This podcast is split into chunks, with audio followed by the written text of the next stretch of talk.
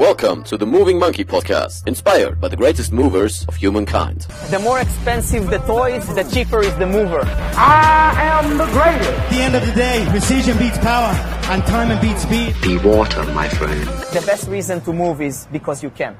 Du bist Trainer oder Therapeut und fühlst dich am Ende deines Arbeitstages immer komplett ausgebrannt, fühlst dich leer und hast irgendwie keine Energie mehr, egal ob für dein eigenes Training oder für irgendwelche anderen Sachen. Dann sage ich dir, woran das liegen kann und was du dagegen tun kannst. Moin Moin und herzlich willkommen bei Moving Monkey. Mein Name ist Leon und hier wirst du stark, beweglich und schmerzfrei. Und ich möchte einmal kurz einsteigen mit einem kleinen Disclaimer. Denn bei diesen ganzen Social Media Videos ist es ganz, ganz häufig so, dass man äh, sich selbst als Experte so darstellt, dass man die Lösung für alles hat. Deswegen der Disclaimer ist, das ist ein Erfahrungsbericht den ich selber als Therapeut gemacht habe und auch als Trainer mit der Arbeit von vielen tausenden Klienten, also wirklich tausenden Klienten über die letzten sechs Jahre.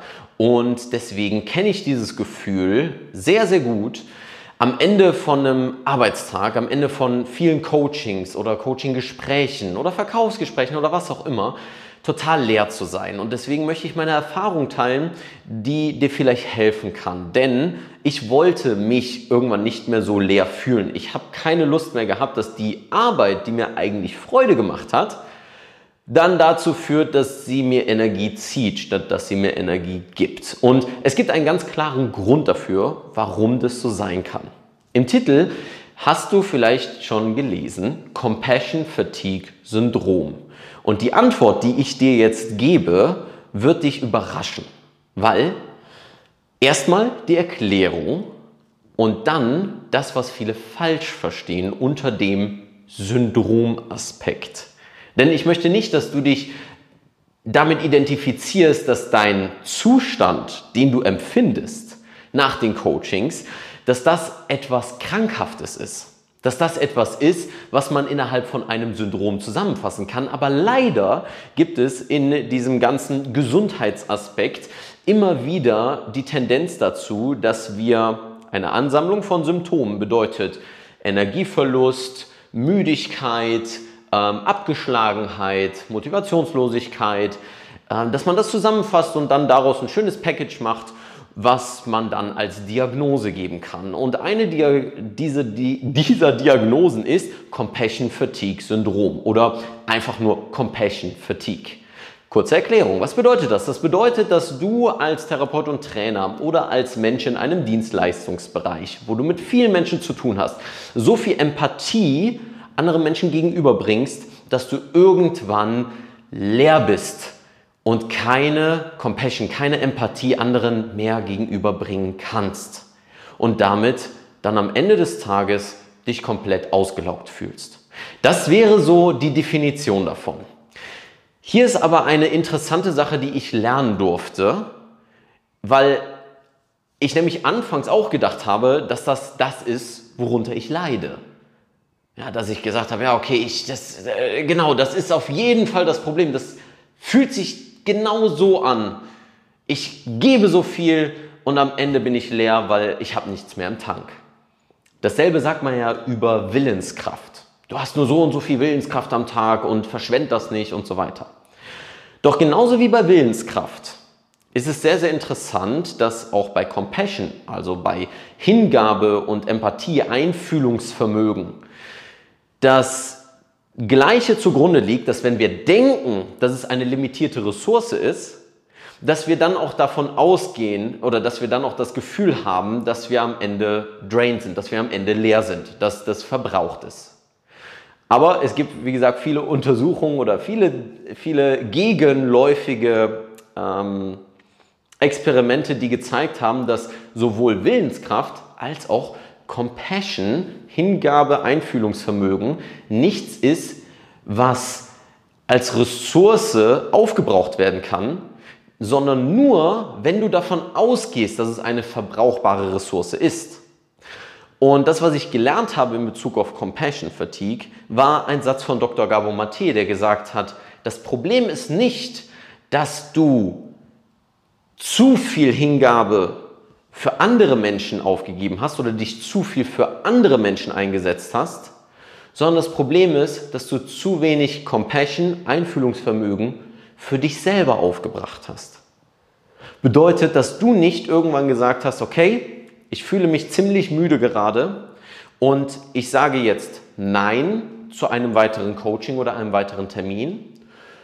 Oder ich sage Nein zu irgendwelchen Anfragen und Nachrichten oder Arbeit. Denn immer wenn du Nein für etwas sagst oder wenn du Ja zu etwas sagst, wir wollen das jetzt erstmal positiv formulieren, immer wenn du Ja zu etwas sagst, sagst du Nein zu etwas anderem. Bedeutet, sagst du Ja zu den Terminen, sagst du Ja zu einem Appointment, sagst du Ja zu E-Mails und Arbeit, sagst du Nein zu Zeit für dich selber. Und gerade dieser Aspekt war sehr, sehr interessant zu verstehen, weil diese Perspektive, die ich dann eingenommen habe, hat mich dazu geführt, dass ich bemerkt habe, dass ich mir wirklich gar keinen Raum gebe. Keinen Raum für mein eigenes Training, keinen Raum für meine, mein eigenes Wohlbefinden, sondern ich mich so sehr eingesetzt habe für andere.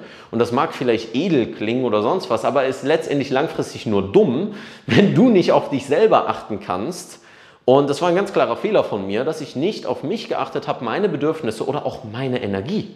Bedeutet, ganz klar zu sagen, mir geht es jetzt gerade nicht mehr gut, beziehungsweise ich bin müde und gebe mir dann die Zeit zu rechargen, gebe mir die Zeit für mich selber und habe das Einfühlungsvermögen für mich, wann ich Grenzen setze. Was sowieso etwas ist, womit Therapeuten und Trainer, also vor allem Menschen, die eine Arbeit sich aussuchen, in der sie unweigerlich in Kontakt mit anderen sind, um, um anderen zu helfen, ähm, womit sehr, sehr viele strugglen und sehr, sehr viele Probleme mit haben. So auch ich. Deswegen dieser Erfahrungsbericht. Etwas, was ich daraus gezogen habe, ist, mir ein Konzept oder ein Verständnis, ein Raum zu schaffen für Zeit für mich. Das bedeutet wirklich zu überlegen, was brauche ich für mich, damit ich Energie habe, damit ich langfristig Energie habe und was kann ich dafür tun, damit ich bemerke, wann für mich die Grenze ist. Und das hat mich dazu geführt, natürlich Aufmerksamkeitstraining und so weiter, all diese Sachen, das sind gute Ressourcen, aber letztendlich sind das auch nur Mittel zum Zweck. Eigentlich ist es relativ simpel. Wenn du dich müde fühlst, dass du lernst, dich zu priorisieren, nicht aus egoistischer Art und Weise, sondern aus der langfristigen Perspektive darüber, dass das, was du eigentlich gerne machen möchtest als deine Arbeit, nämlich anderen Menschen zu helfen, dass die unweigerliche, unabdingbare Voraussetzung für deine Arbeit ist, dass du die nötige Energie hast, auch anderen zu helfen. Und wenn du dich langfristig immer wieder drainst, immer wieder auslaugst, immer wieder dafür sorgst, dass du am Ende des Tages müde bist, dann wirst du diesen Beruf nicht langfristig ausüben können. Und ich hoffe, dass dir das etwas geholfen hat, diese Perspektive einzunehmen und zu verstehen, warum du dich vielleicht müde empfindest und was du dafür tun kannst. Und hier ist ein ganz, ganz, ganz, ganz praktischer Tipp, der mir hilft. Vielleicht auch dir. Body, Mind and Soul, Körper, Geist und Seele ist ja eine untrennbare Einheit. Wir sehen das nicht wie Descartes, dass Körper und Geist getrennt sind, sondern mittlerweile sind wir im Verständnis, dass sich das beeinflusst und wir sehen immer mehr Belege dafür, sowohl neurowissenschaftlich als auch aus anderen Bereichen der Physiologie etc., der anderen Bereichen der Medizin, dass diese Dinge zusammenhängen. Also, dass ich jeden Tag versuche, etwas für meinen Körper zu tun, für meinen Geist und für meine Seele. Und diesen letzten Punkt, den fand ich immer sehr, sehr spirituell immer sehr, sehr schwierig zu greifen, aber ich ähm, sage dir mal, was ich darunter verstehe. Und ich bin sehr gespannt auf vielleicht deine Ideen dazu, was du für dich tust oder ob du vielleicht schon Ideen gehabt hast, damit umzugehen, was dir vielleicht hilft. Lass uns in einen Austausch in den Kommentaren gehen. Ähm, Körper, Body, heißt für mich, mich jeden Tag zu bewegen. Manchmal in Form von Training. Also ich habe jetzt dieses Video hier kurz vor dem Training aufgenommen. Ich glaube, ich bin maximal unscharf, aber ist ja auch egal. Ne? Ähm, das heißt, ähm, für mich jeden Tag etwas zu tun für meinen Körper. Das bedeutet auch zu schlafen, weil nur dann habe ich Energie. Das ist für meinen Körper, körperlich, Energie, also ähm, Move und Rest. Bedeutet natürlich auch gut zu essen und regelmäßig was zu trinken. Das sind die Basics, die Fundamentals, wie ich immer gerne zu sagen pflege. Das Fundament ist die Basis jeglicher Grundlagen. Nein, die Basis ist das Fundament jeglicher Grundlagen, das sage ich immer. Ähm, und äh, meint, sich hinzusetzen und mal mit seinen Gedanken ähm, umzugehen oder zum Beispiel zu reflektieren oder zum Beispiel zu meditieren. Es gibt viele Dinge, wie du damit umgehen kannst oder was mir auch häufig hilft, einfach Gedanken zu verarbeiten, damit diese nicht Energie ziehen. Ähm, was auch manchmal heißen kann, über einen Fall zu sprechen, den ich im Coaching hatte, weil mich deren Schicksal oder deren Schmerzen so sehr belasten, dass ich das einfach mal teilen muss, damit ich es nicht in mir drin halte. Ähm, dass ich äh, dann mit einem Freund darüber spreche zum Beispiel. Das sind Dinge, die ich für Mind tue. Und Seele heißt für mich ganz einfach zu spielen. Play. Also, Body ist Move and Rest und meinetwegen Eat. Mind ist Think and Reflect. Und Soul ist Play. Play, ganz einfach. Mach das, worauf du gerade Lust hast. Wirklich, worauf du Freude hast. Das kann sein, einen Film zu gucken. Das kann sein, dass du einfach nur für mich einen Fußball nimmst und nicht strukturiertes Training machst, sondern einfach nur spielst. Das kann was ganz anderes sein. Das kann Malen sein, das kann Musik sein, das kann egal was, aber zu spielen. Ohne diesen Ehrgeiz, ohne diese Ambition, ohne dieses Pushen und nach vorne drücken und weiterkommen und so weiter.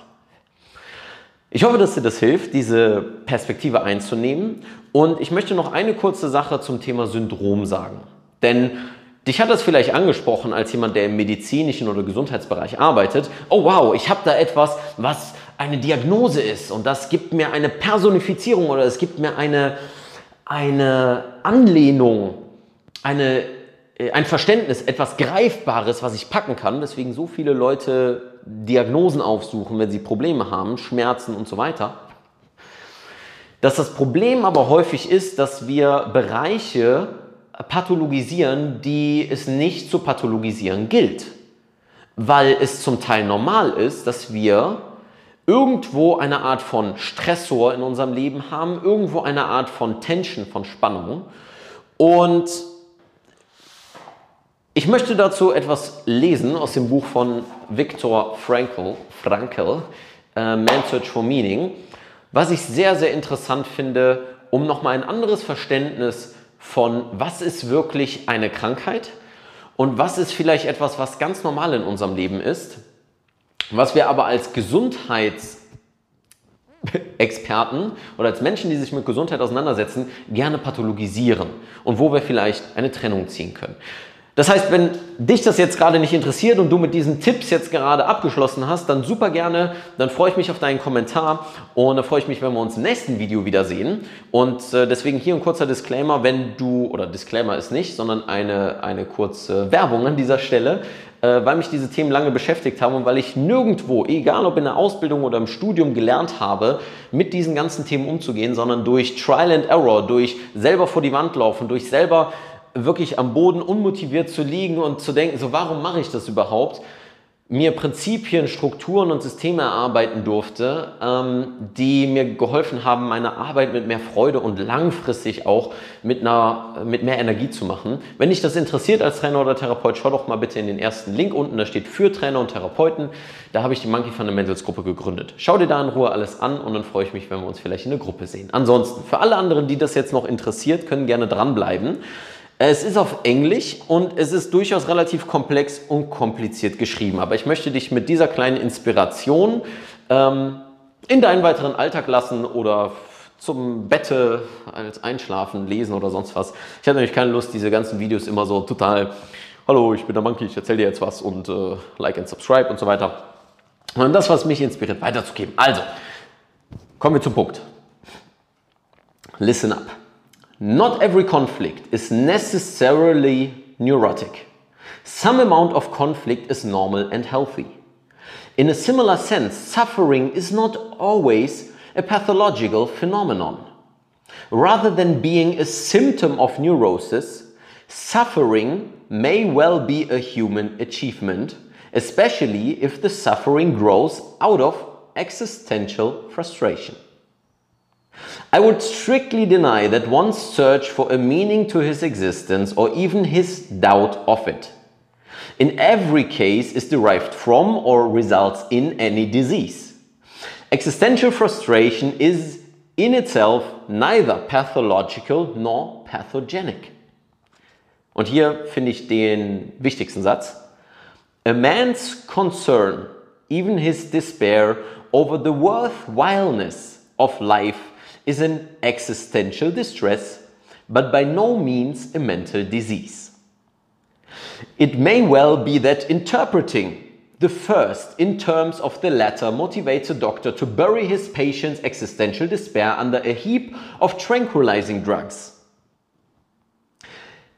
It is his task rather to pilot the patient through his existential crisis of growth and development. Das habe ich jetzt gerade ein bisschen falsch formuliert, aber letztendlich, was damit zu sagen ist, um es nochmal zu summarizen, nicht alles ist ein Syndrom, nicht alles ist etwas Pathologisches oder was Pathogenisches, sondern manchmal ist es einfach life itself, circumstances, circumstances, einfach was dazugehört, nature.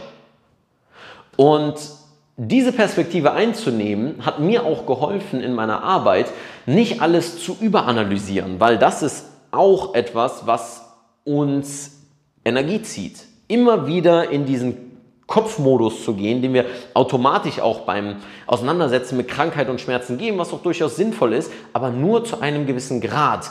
Der Kopf ist ein Werkzeug, welches man als solches sehen sollte und kein Allzweckmittel für alles. Nehme ich ein Messer, um Brot zu schneiden? Super. Nehme ich dasselbe Messer, um zu versuchen, eine Tür aufzuschließen, wird das Messer stumpf. Und genauso ist unser Verstand. Es sollte für die richtigen Dinge verwendet werden und nicht für alles. Aber unsere Gesellschaft erzieht uns gerne dazu, dass wir alles versuchen mit dem Verstand zu begreifen und zu verstehen. Dabei gibt es noch ganz, ganz viele andere Dinge, die eine Rolle spielen. Aber dazu vielleicht in anderen Videos. Dazu habe ich auch in anderen Videos schon einige Themen zu ähm, besprochen und äh, mehr dazu auch in der Monkey Fundamentals Gruppe. Von daher, ich freue mich, wenn du Teil davon bist. Und wenn du jetzt gerade gesagt hast, hey Leon, ich bin kein Trainer und ich bin kein Therapeut, ähm, aber mich interessiert das ganze Thema trotzdem, wie ich meinen Körper stark bewegt, schmerzfrei machen kann, werden kann, bleiben kann und so weiter, dann komm einfach zu den Monkey Fundamentals Seminaren. Ja, dort werden wir praktischer werden, dort werden wir uns viel mehr bewegen, dort wird es mehr um Übungen gehen und so weiter, die mir entlang dieser Reise geholfen haben, meinen eigenen Körper in den Griff zu bekommen, als auch den Körper von meinen Klienten und Patienten. Von daher, ich freue mich auf deine Ideen, auf das, was dir hilft, damit du langfristig Energie hast, damit du langfristig auch deinen Beruf ausüben kannst, den du ja auch auf, aus einem gewissen Grund ähm, gewählt hast. Und deswegen freue ich mich, wenn wir alle es schaffen, uns selber ein bisschen mehr zu meistern und selber vielleicht auch von unserer Motivation her zu hinterfragen, damit wir langfristig mehr Menschen helfen können. Von daher würde ich sagen, bis zum nächsten Video. Keep moving, stay sexy und äh, ich bewege mich jetzt so und ich mache ein bisschen was für meinen Buddy.